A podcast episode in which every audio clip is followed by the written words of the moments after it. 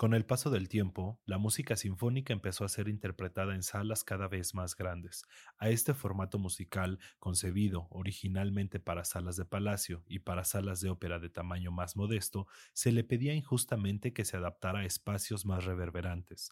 Así, posteriores compositores clásicos escribieron música para esas nuevas salas, con un nuevo sonido, música que ponía énfasis en la textura y a veces se servía del impacto sonoro y del dramatismo para llegar a la última fila, más alejada que antes.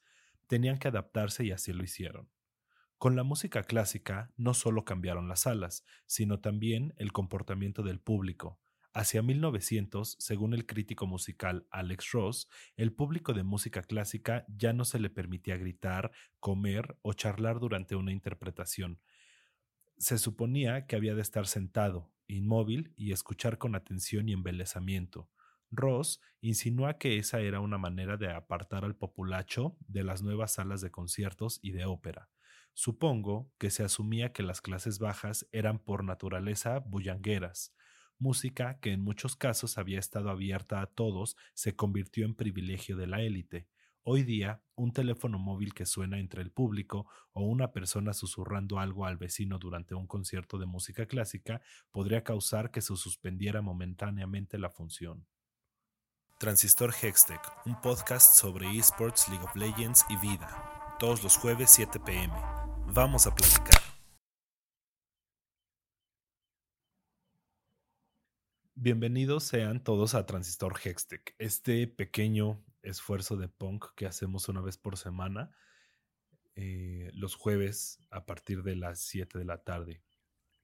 Estamos grabando esto justo el día que sale, el jueves 10 de septiembre del 2020, eh, y nos ha tocado una mañana muy nublada. Ah, hay eh, como mucha humedad en el ambiente y, eso hace que estemos más cobijados que, de costumbre.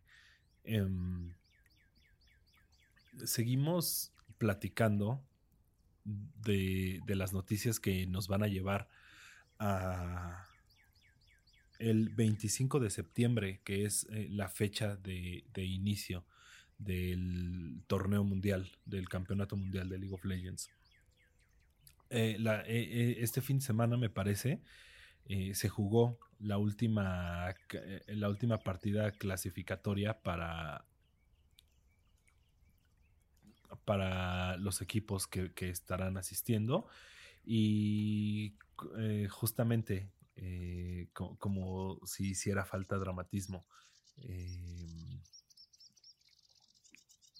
SKT, el, equipo con más campeonatos mundiales de, League of Legends, estaba jugándose su pase a este, al mundial de este año y no lo logró. Genji, el, eh, el, equipo coreano, lo venció 3-0 en, en, las, eh, en las calificatorias, eh, en las clasificaciones para, para, el último boleto del Mundial. Y no, no, no lograron el, el equipo de Faker. No logró pasar. Eso me dejó pensando eh, bueno, e, ese hecho y, el hecho de que después eh, mucha gente saliera a celebrar eh, el hecho de que SKT no haya pasado al mundial, me dejaron pensando por qué somos tan ingratos. Y justamente por eso, justamente por eso quise empezar este, el, episodio de hoy con un fragmento de, de este libro que ya les he recomendado mucho, que se llama cómo funciona la música. Eh, es escrito por eh, David Byrne, el vocalista, ex vocalista de los Talking Heads. Em, e, e, el, fragmento que les compartí habla sobre la adaptación de, la música eh, y, de cómo la forma de la música y la manera en donde se desenvuelve puede ser un factor excluyente de cierto público. Me parece muy curioso que el, equipo más ganador de League of Legends, y, esto se replica en, muchos, en muchos aspectos, ¿no? Eh, también el, equipo más ganador, por lo menos en México, era hasta hace unos años el América, si contamos como campeonatos largos y así. Em, era el América, eh, uno de los equipos más ganadores en los últimos años en la NFL. Son este, los Patriotas de Nueva Inglaterra. Y, si algo comparten todos estos equipos, el América, los Patriotas y, y SKT, es eh, que pareciera que eh, sus triunfos no llega un momento donde no se convierten en más fanáticos o en, más fanatismo. Eh, me, parece chistoso porque, como ya habíamos comentado, uno de los factores que nos hacen apoyar a un equipo o irle a un equipo es justamente el, hecho de que la gente los vea ganar, que los niños o, las personas que estamos como siguiendo eso los vean ganar, eso como que nos genera una, una sensación de querer identificarnos con, esa historia ganadora. Pero pasa algo y parece que eh, sucede algo cuando ganas mucho, que hace que, que genera el efecto contrario, que en lugar de eh, ganarte adeptos y ganarte eh, fanáticos, te empieza a ganar personas eh, que, no están tan de acuerdo con eh, la manera en la que trabajas y, la forma en la que haces las cosas. Y ¿a qué se debe esto? Me, quedé pensando cuando mientras leía todos los comentarios. Eh, para empezar, creo que son varios aspectos los que, los que hay que los que hay que analizar. El juego ha cambiado. Eh, League of Legends y en general eh, muchos deportes electrónicos no, no son juegos que en esencia sí se juegan de la misma manera cuando iniciaron y ahora. Eh, sin embargo, sí van cambiando su, narrativa constantemente. la esencia del juego permanece. Sin embargo, vemos años, por ejemplo, que en que eh, se les da prioridad a unos campeones por sobre otros, por, por cómo eh, está configurado el juego en, en, su, en su estrategia de, este, de, tener feos y de, y de bufeos. Eh, y, entonces eso hace ¿no? que los, los equipos de un, de un año a otro año pues, tengan que cambiar sus estrategias, sus selecciones, sus campeones predilectos y demás. Em, no pasa, por ejemplo, como en, en, el fútbol, ¿no? Que, bueno, que también si pensamos un poquito en el fútbol, también ha evolucionado, no se juega fútbol de la misma manera en la que se jugaba hace 100 años. Eh, pero pasa algo con, los equipos que logran adaptarse mejor, eh, que pues siguen manteniendo eh, su, su, hegemonía y su dominio, y, eso e, era algo de lo que pasaba con, con SKT. SKT, para quienes no lo recuerden, pues tuvo, ha sido el, único equipo eh, bicampeón en, un, en, un, torneo mundial. Faker ha sido eh, la persona más premiada en, la historia de los mundiales. En la, pues ya no tan pequeña historia de los mundiales, pensamos en, que aún es un deporte joven, eh, si lo comparamos con, con, otros. Sin embargo, este año celebrará su, su décimo aniversario. Y, bueno, e, este equipo SKT, eh, eh, ¿qué, ha hecho o qué no ha hecho para mantenerse en, la boca de todos y al mismo tiempo no mantenerse de la misma manera en la boca de todos? Eh, si me lo preguntan a mí, me parece que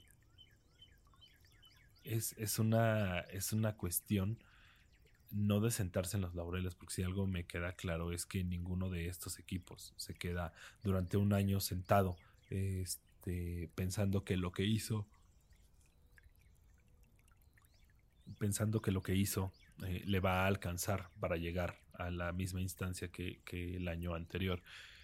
Eh, eh, sin embargo, pasa, pasa, algo en, en, su mentalidad o en, en, la manera en cómo se desenvuelve que hace que las, las personas eh, dejen de seguirlos y que los otros equipos logren descifrar el, código. Eh, muchas veces, en, especial durante, durante los primeros mundiales, mm, en especial durante los primeros mundiales, eh, como que había conceptos nuevos que, teníamos que ir aprendiendo mundial con mundial. Recuerdo yo cuando la, primera vez que, escuché el término de presión dividida o el, término de este perseguir objetivos o el término de controlar la economía de un equipo, controlar el oro, ¿no? Son, eh, factores como muy técnicos del juego pero que eran estrategias que se iban desarrollando año con año y perfeccionando durante toda la temporada para llegar y dar lo mejor de ese equipo. ¿Qué sucedía? Ah, bueno, también el, estudio de composiciones, ¿no? De los equipos, que todos esos elementos han ido eh, perfeccionando el juego y han. Y, lo han vuelto de repente esta cosa que necesita eh, equipos multidisciplinarios para poder desarrollarse, para poder estudiarse y para poder eh, dominarse. Eh, pasaba que yo no recuerdo haber visto el, primer campeonato, el, de temporada 1, sin embargo recuerdo el, de temporada 2, que sí, eh, pues teníamos como jugadores que por una parte eran mecánicamente excelsos, por ahí creo que la primera vez que yo vi a una Oriana ser manejada con tal maestría, pues fue eh, justo el, equipo de Taipei Assassins. Eh, y, sí eh, se, notaba mucho la, manera en la que el, hecho de que un jugador fuera mecánicamente bueno le daba una ventaja decisiva sobre la partida y sobre el otro equipo. Eh, y para la temporada eh, para la temporada 3 vimos que pues, ya había más jugadores eh, mecánicamente muy buenos. En la temporada 3 fue la temporada que vio nacer la historia de Faker. Sin embargo, había, había jugadores que eran mecánicamente muy buenos y que eso no decidía el, curso de la partida porque empezaban a entrar estas estrategias de, bueno, un, un, jugador puede ser mecánicamente muy bueno, pero si hacemos una presión dividida por otros carriles o si manejamos la economía de un jugador eh, al que le, damos todos los asesinatos y le concedemos la mayor cantidad de minions y la mayor cantidad de oro posible, eh, entonces va a poder sacar una ventaja sobre el jugador que es eh, mecánicamente más bueno o, más diestro en el teclado. Y, cada año como que yo iba enterándome de nuevas estrategias, ¿no? En lo que les comento, esta, esta estrategia del split push, del, avance dividido, o eh, cuando comenzaron las modificaciones grandes a la Greta del Invocador, que ha sufrido muchas, pero eh, las más grandes me parece que se sufrieron hace cuatro o cinco años.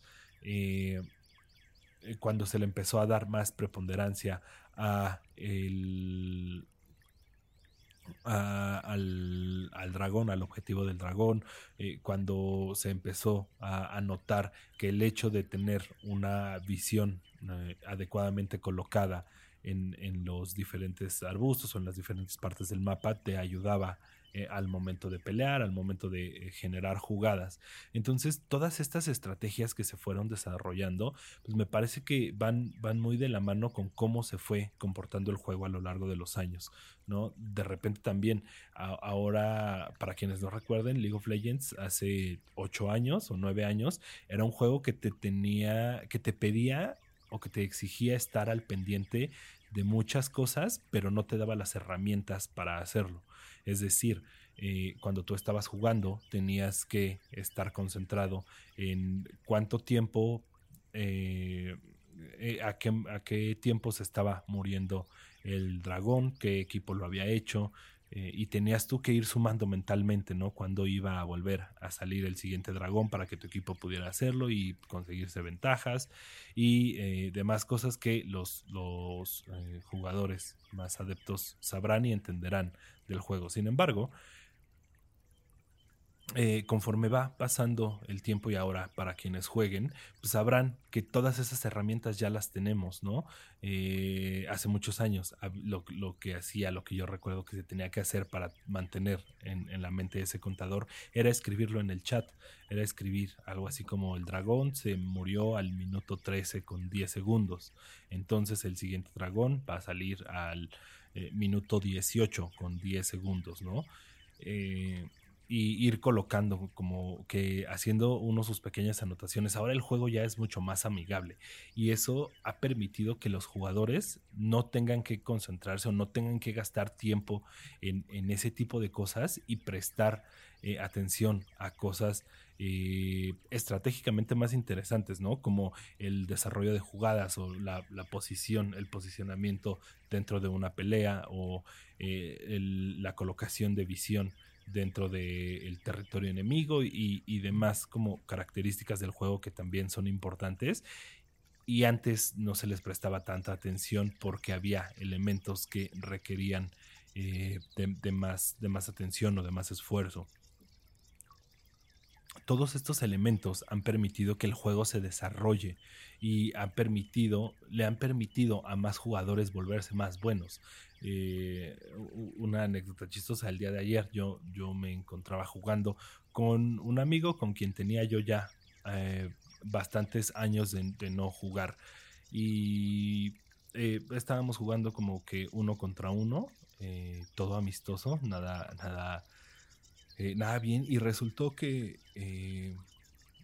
ya tenía yo muchos años que no jugaba y había bastantes campeones que no había eh, jugado de manera tan continua. Eh, y, el día de ayer que, estaba jugando con él, eh, pues me dio una arrastrada muy sabrosa.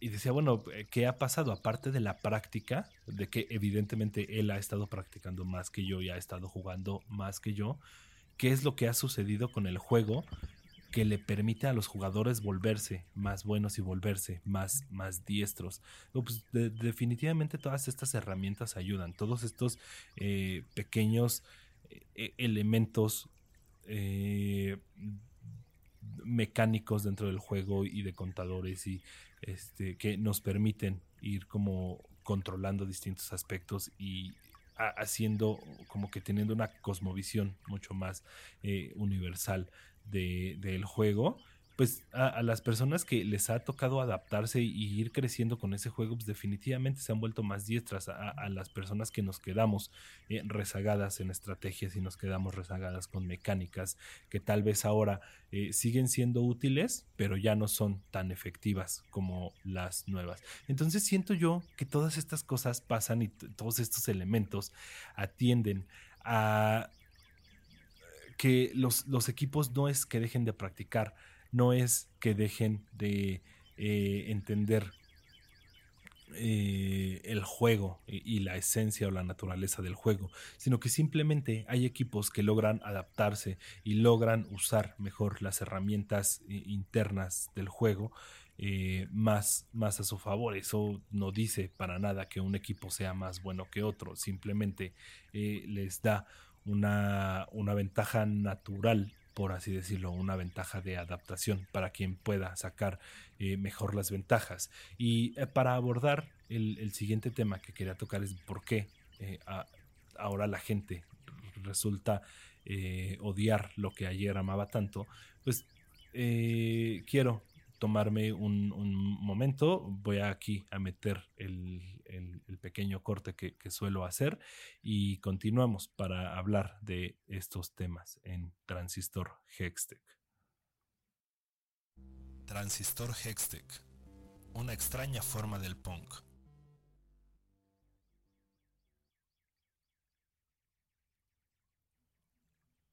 Mm, mm, mm. Continuamos en Transistor. Estaba checando unas cosas del audio. Continuamos en, Transistor Hextech. Em, antes de pasar al, tema que, quiero abordar, nada más voy a dar una pequeña repasada en, la lista para como poder acotar y poder entender mejor lo que platicaba un poco antes del corte. Eh, también este tema me gustaría eh, como agarrarlo eh, después y, entenderlo mejor, porque es, algo que me parece bastante, bastante, bastante interesante. ¿Cómo saber que una región es competitiva o no es, o, no es, no es competitiva? es, es, algo que podemos entender a través de muchos deportes y me parece que eh, las, mecánicas de, League of Legends nos dan un poco para, eh, no las mecánicas dentro del juego, sino cómo se configura un torneo de, League of Legends, nos da para poder entender eh, cómo, cómo es que una región es competitiva o cómo entender si una región es o no es competitiva. De, del lado de la de la LCS, que es la, este, la serie de Liga de Campeones, que es la región norteamericana. Eh, tenemos a FlyQuest, a Team Solomid y a Team Liquid, que justo hablando de, regiones y de equipos dominantes, eh, me parece que no ha habido un solo, eh, un solo mundial en el que Team Liquid y Team Solomid no, no estén representando o participando. Solo ha habido uno, me parece, en el que no han asistido. Eh, en la Liga Europea de Campeones, la LEC, está eh, Team Rogue, G2 Esports, Fnatic y Mad Lions. Em, en la LPL, que es la liga eh, profesional de, leyendas, la liga china, tenemos a Top Esports, a JD Gaming, a Sonic y a LGD Gaming, ¿no? Eh, curioso que los, eh, los actuales campeones eh, no van a participar en, en, este año. Me parece que lejos de...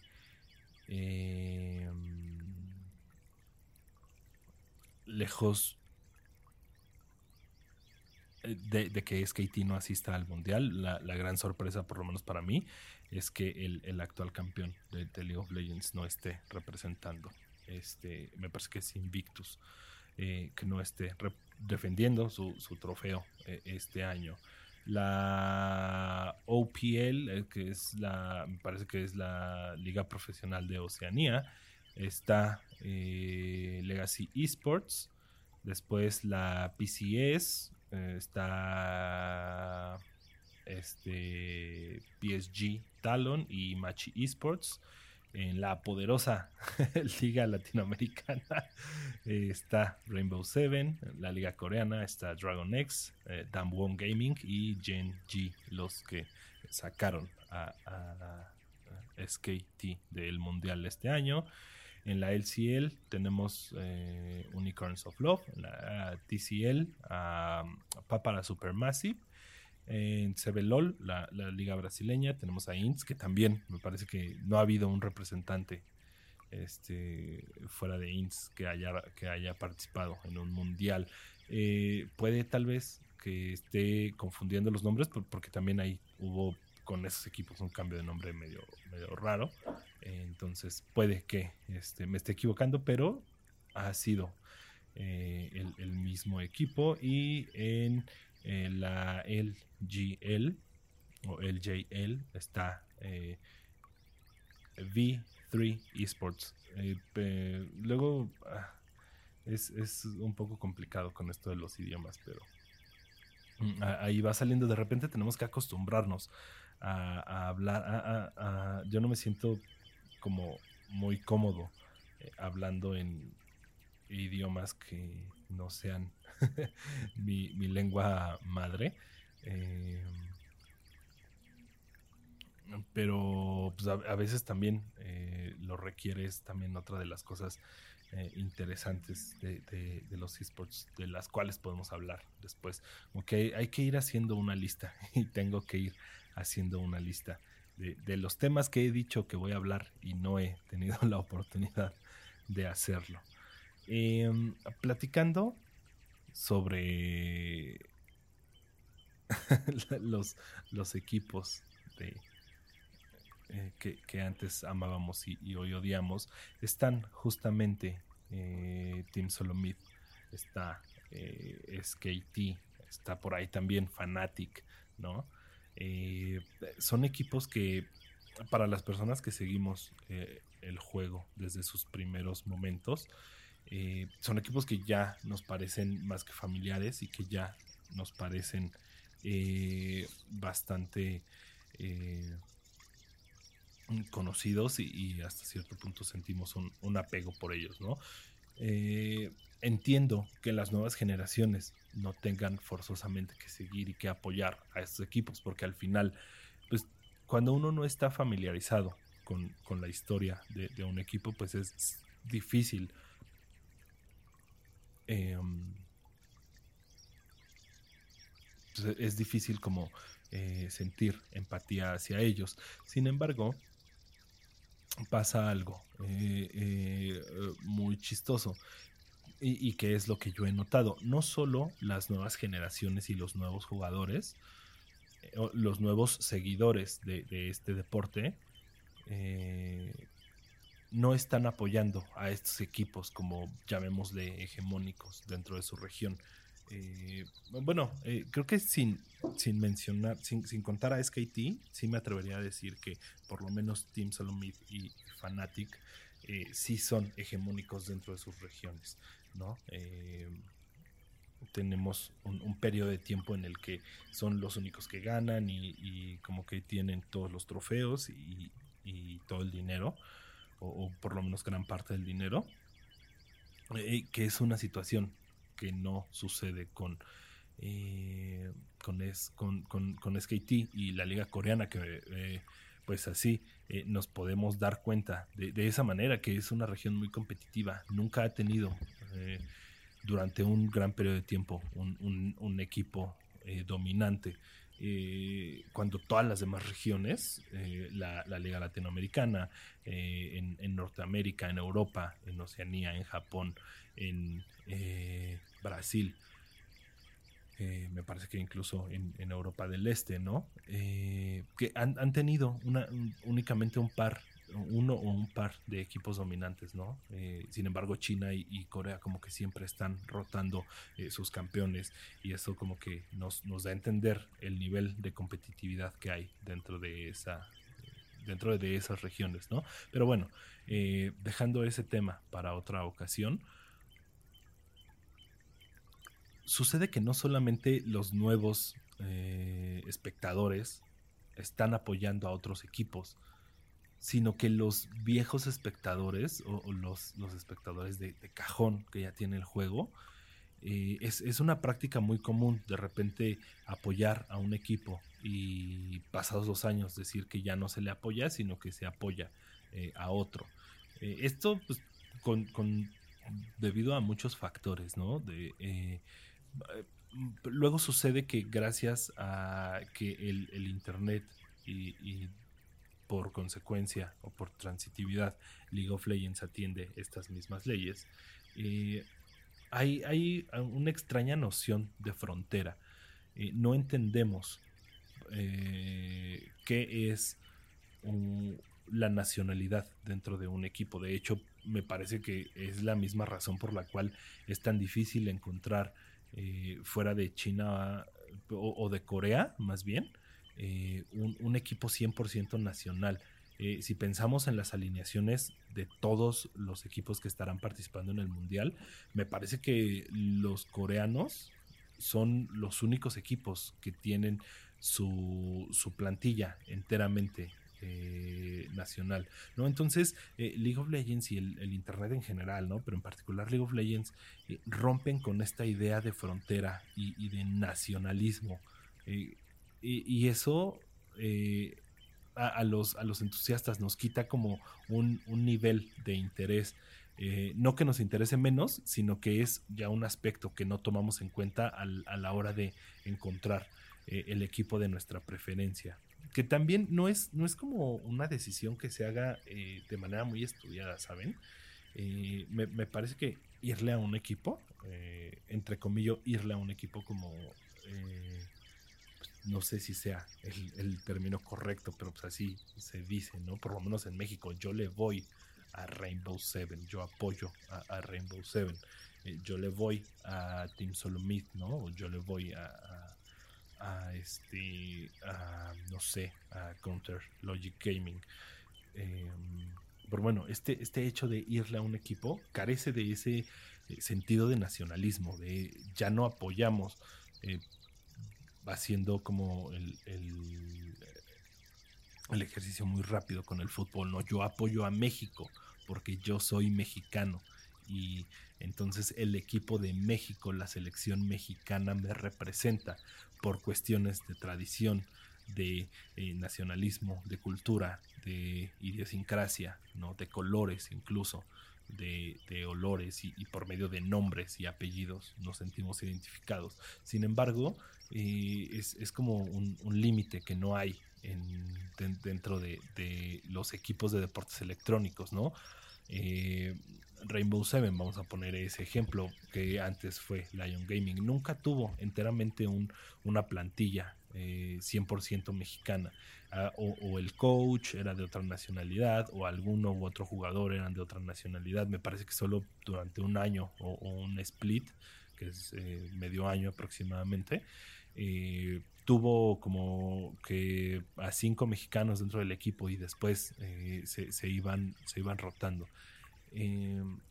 y aún así, a, pesar de este a pesar de, eso y a pesar de que los narradores que, estaban en ese entonces eh, se esforzaran en decirle el, león mexicano, eh, pues no fue un hombre en realidad que, pegara nunca, porque no se sentían mexicanos, ¿saben? Y las personas que apoyaban a, Lion Gaming no necesariamente eran mexicanos. Recordemos cuando inició la escena competitiva dentro de México, pues no, no, no es, bueno, dentro de la región, no es como que eh, cada, em, cada país tuviera la oportunidad de tener su propio servidor con su propio torneo, eh, con sus propias reglas y su propia administración, sino que tuvimos que reunir eh, esfuerzos y de manera conjunta traer ese espectáculo aquí.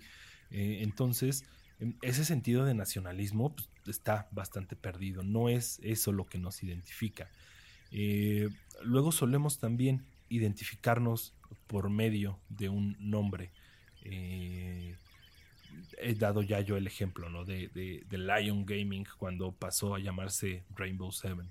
¿no? Eh, pues a veces nos gusta cómo suena, por ejemplo, eh, antes de que yo comenzara a seguir de manera más fuerte la, liga norteamericana, pues solamente me sonaban los nombres TSM, CLG, eh, TL, C9, todas estas cosas, eh, pues me sonaban y de repente a mí el que más sentido me hacía dentro de mi cabeza era CLG, ¿no? Que era Counter Logic Gaming.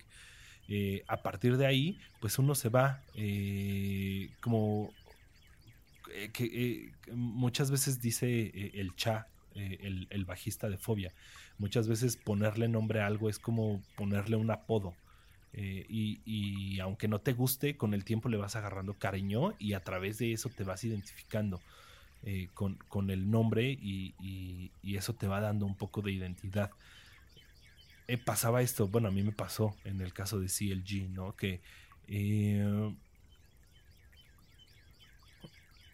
era, era la, cacofonía del nombre me, me hacía mucho sentido, ¿no? Eh, como que me sonaba digital, eh, me sonaba, eh, no sé, como que es una palabra muy, muy aguda, como que se te mete y se te, taladra, ¿no? Bueno, es un sonido muy, muy agudo, sí, el G.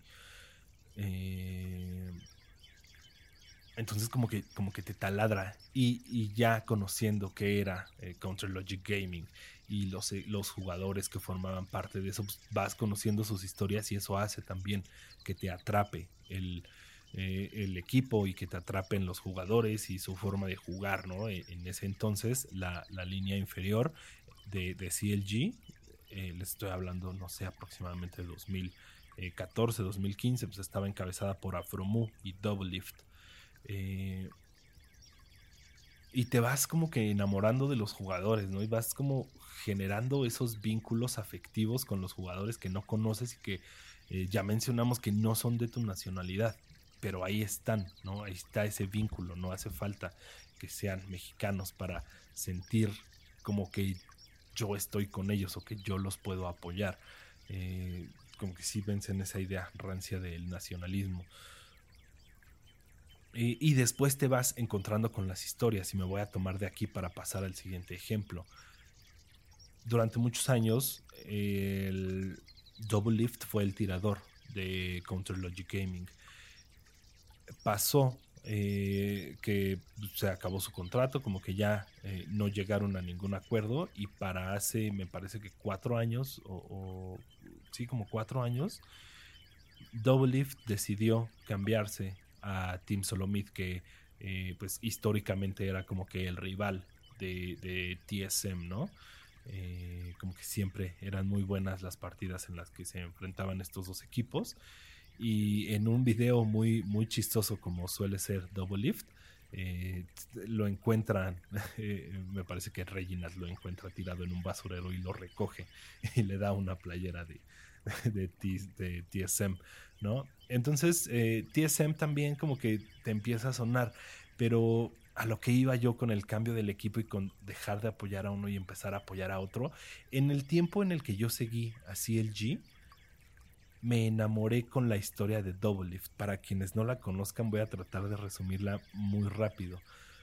Double Lift es este caso, me parece que muy replicable dentro de todas las historias de sueño, en la que eh, los papás no entienden, eh, bueno, para empezar, ¿no? Como que el personaje principal, que es Double Lift, no sabe qué es lo que quiere hacer de su vida, solo sabe que hay algo que le gusta y le apasiona.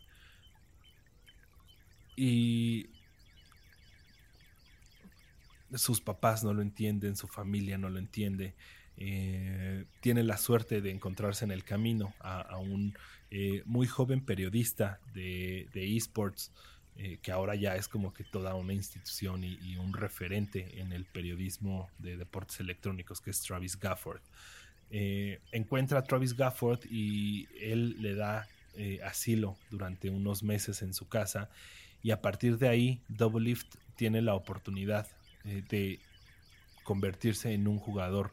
Eh, ya era un jugador, pero convertirse de manera profesional, es decir, dedicarse tiempo y dedicar tiempo y esfuerzo a mejorar, a que un equipo lo contrate, a transmitir, que también es una actividad que, por, medio de la cual los jugadores obtienen ganancias, eh, a transmitir sus partidas en Internet y lo contrata CLG y entonces como que es una historia muy muy fuerte eh, de repente a, Double Lift le tocan vivir unas experiencias muy fuertes dentro de su familia.